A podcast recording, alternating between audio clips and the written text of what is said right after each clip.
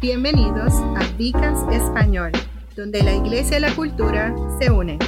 No olvides seguirnos en Facebook y Spotify. Suscríbete en Apple Podcasts y YouTube. Por favor, muestra tu apoyo dándonos un like.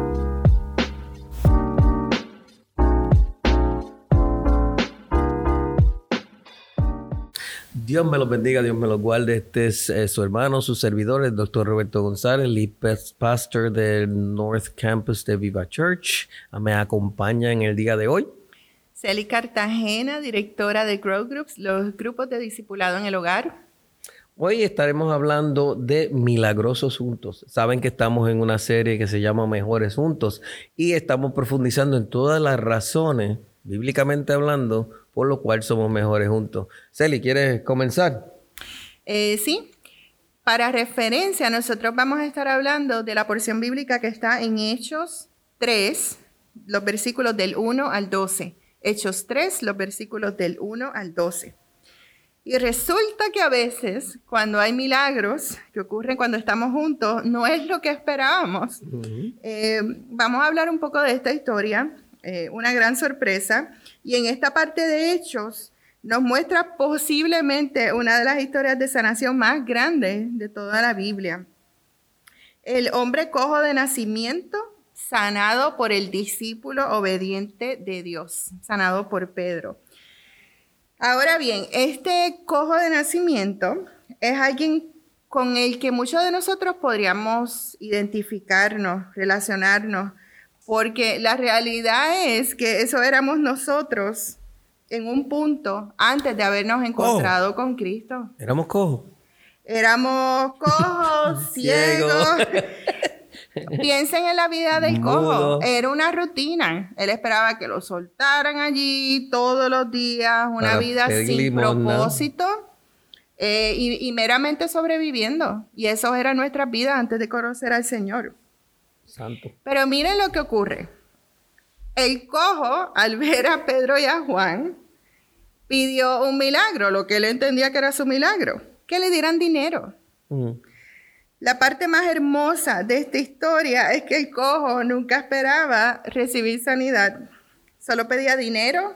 Recuerde que en aquel momento la medicina no es como la teníamos hoy en día y si usted podía pagar lo que quizás era la medicina en aquel momento, Así que él ni siquiera por su mente pasaba la posibilidad de que él iba a poder recibir un milagro. Sí, o de que pudiese volver a caminar por, por, ningún tipo de hecho natural. En su mente estrecha, para él el dinero iba a ser el milagro. El problema con eso es que a veces nosotros tenemos esa mente estrecha, de que, de que vemos nuestra situación y no vemos cómo esa situación puede cambiar, vemos nuestra cojera, nuestra ceguera, nuestra, nuestra dificultad y pensamos que, que nuestra dificultad no puede, no puede ser transformada hasta que vemos que sí puede ser transformada.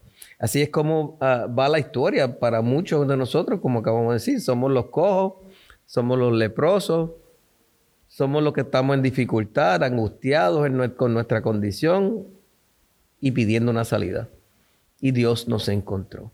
No todos recibimos, recibimos sanidad física. Para muchos de nosotros fue un cambio en nuestros corazones, una transformación interna, una transformación espiritual, una transformación emocional. Amén. Y entonces Dios se fijó y, se, y, miró hacia nosotros y el milagro es más grande muchas veces de esa manera que un, que un milagro físico. O sea, ser, ser transformado, yo no sé para ti, pero ha sido lo, eh, durante el tiempo que yo no conocía, yo trataba de hacer cambios en mi vida. Cosas que yo sabía que, que, a mí no me agradaban en lo humano y, quería cambiarlas y no podía. Un mes, dos meses, tres meses, máximo seis meses. Y volví a caer en los viejos patrones. Pero desde que llegó Cristo a mi vida, todas esas cosas cambiaron de una forma sobrenatural. Amén. Muchos de nosotros, eh, quizá introvertidos, entonces Dios nos dio comunidad. Muchos estábamos deprimidos, Dios nos dio alegría. Y muchos nosotros estábamos ansiosos y recibimos paz. Yo recibí paz. Amén, amén, amén. Juntos somos una comunidad de ex leproso, ex cojo, con una historia que, que contar. La historia de cómo Dios nos ha salvado de un lugar del que ni siquiera esperábamos ser salvos. Y entonces imagínense ustedes recibir un milagro que ustedes no esperaban. Mm. ¿Cuál es la respuesta? ¿Qué usted haría? Y la respuesta de cualquier persona que ama al Señor es la adoración. Esa es la respuesta, adoración. Así que después del cojo recibir un milagro que no esperaba recibir, vemos que la respuesta inmediata fue alabanza y adoración a Dios. Amén. Él corrió hacia el templo junto a Pedro, junto a Juan y estaba saltando y alabando al Señor. Y es que cuando Dios hace este tipo de cosas en la vida, sea el milagro que sea que el Señor ha hecho en tu vida, eh, la, respuesta, independientemente de, de, la frecuencia con que suceda, tiene que ser adoración. Amén. En la comunidad de creyentes, respondiendo en adoración hacia lo que Dios hace, así es como se ve ser mejores juntos. Sí. Cuando nosotros vemos todo lo que Dios ha hecho a través de nosotros y lo que ha hecho por amor a nosotros, cuando nosotros estamos en los lugares más bajos y, los que conocen mi, mi testimonio saben de dónde Dios me rescató, de entonces de ahí es donde nace la alabanza y es que es la única respuesta correcta en adoración al Señor, en amor a Él. Nosotros no tenemos forma de pagar esto. No. Y, y lo que debe surgir diario por el resto de nuestras vidas hasta que estemos en su presencia debe ser adoración y alabanza. Así que cuando yo veo el milagro de alguien, ese milagro se convierte en el mío. Amén, amén. Cuando veo el testimonio de otra persona, esa historia me produce fe a mí. Qué bueno, amén. Eh, eh, eh, es importante ver cómo que, cómo, cómo la adoración y la alabanza es una manifestación de nuestro agradecimiento. Estamos tan agradecidos que no podemos más que que, mostrar nuestro agradecimiento en, esa, en ese tipo de oración y alabanza, porque sabemos que no había nada que pudiésemos hacer para resolver esa situación. No había nadie que nos pudiera ayudar eh, humanamente hablando en esa situación. Sin embargo, Dios lo hizo y Dios lo hace. Así que si usted, está esperando un milagro, Dios lo puede hacer. Dios lo quiere hacer. Y vamos a declararlo, Dios lo va a hacer. En el nombre de Jesús. Amén si ha sido eh, salvo, no importa cuántos años lleva eh, en este caminar, no tenemos el derecho de dejar de alabar a Dios porque nuestra salvación sucedió hace muchos años atrás. O sea, debemos tener siempre nuestra adoración a nuestros labios como si hubiese sido el primer día después de nuestra salvación. Amén. Porque Dios se lo merece. Dios, Dios hizo eso y sigue haciendo cosas nuevas todos los días. Todos los días. Y todos los días nos estamos santificando. Entonces tenemos que alabar a Dios por eso, porque Dios sigue transformándonos, sigue haciéndonos que cada vez nos parezcamos más a su Hijo, que nos parezcamos más a lo que a la criatura que Él quiere que, nosotros seamos. Es verdad que todas aquí las cosas, las cosas son hechas nuevas, pero ese proceso de, de, de compleción de la renovación es un proceso gradual, un proceso que toma tiempo. Y entonces sabemos que si nos entregamos, nos ponemos nuestras manos en, Él, en el Espíritu Santo, todo va a seguirse transformando.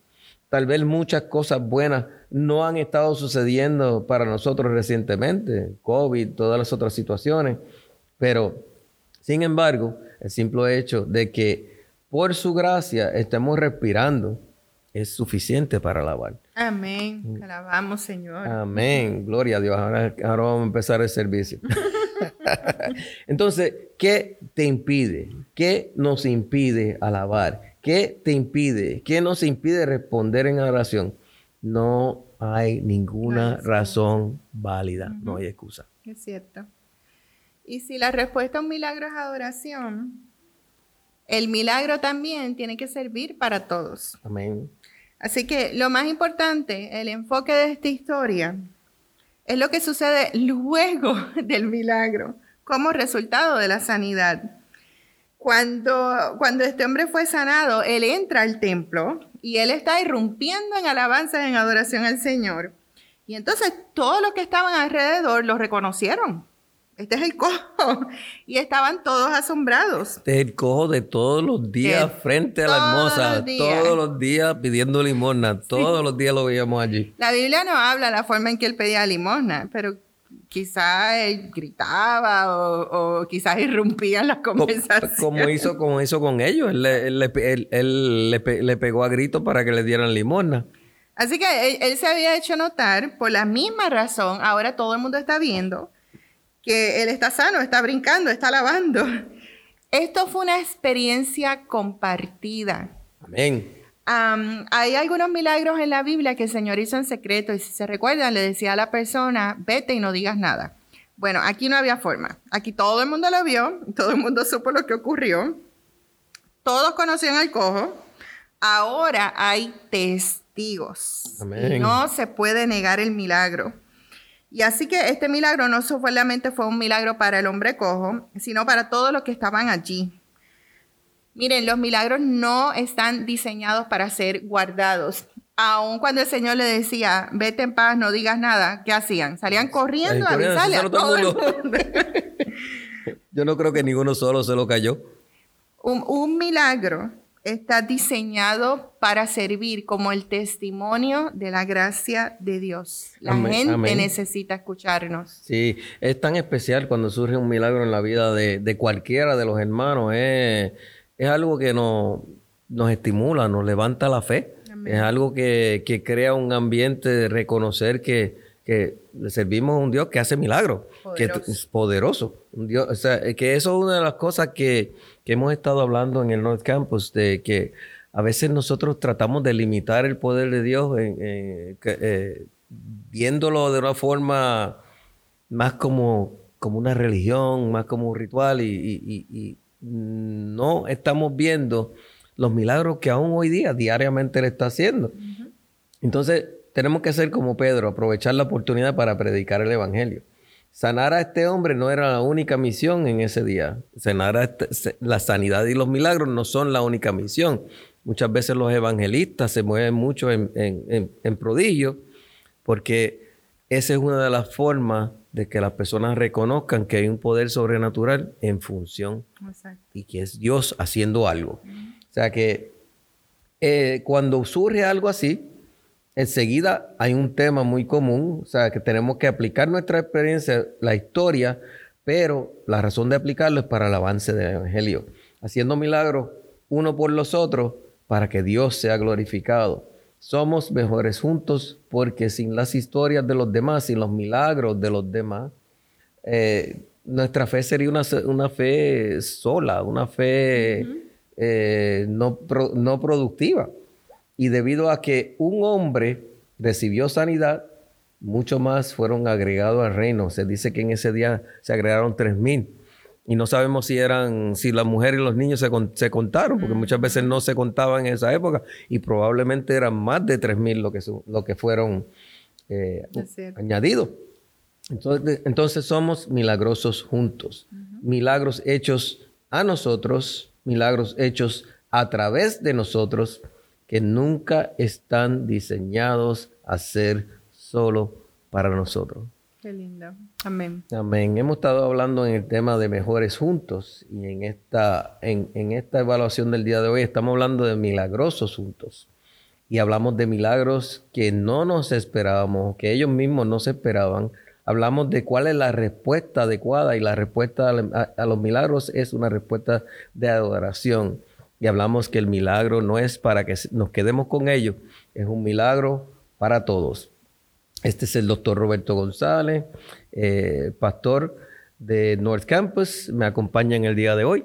Celi Cartagena, directora de Grow Groups, los grupos de pequeños de discipulado en el hogar.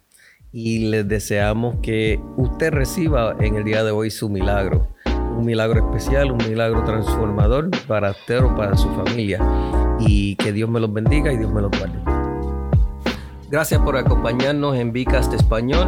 No olvides seguirnos en Facebook y Spotify. Suscríbase en YouTube y Apple Podcasts. Por favor, muestre tu apoyo con un like. Esto hace que crezca el Vicast y a expandir el Evangelio.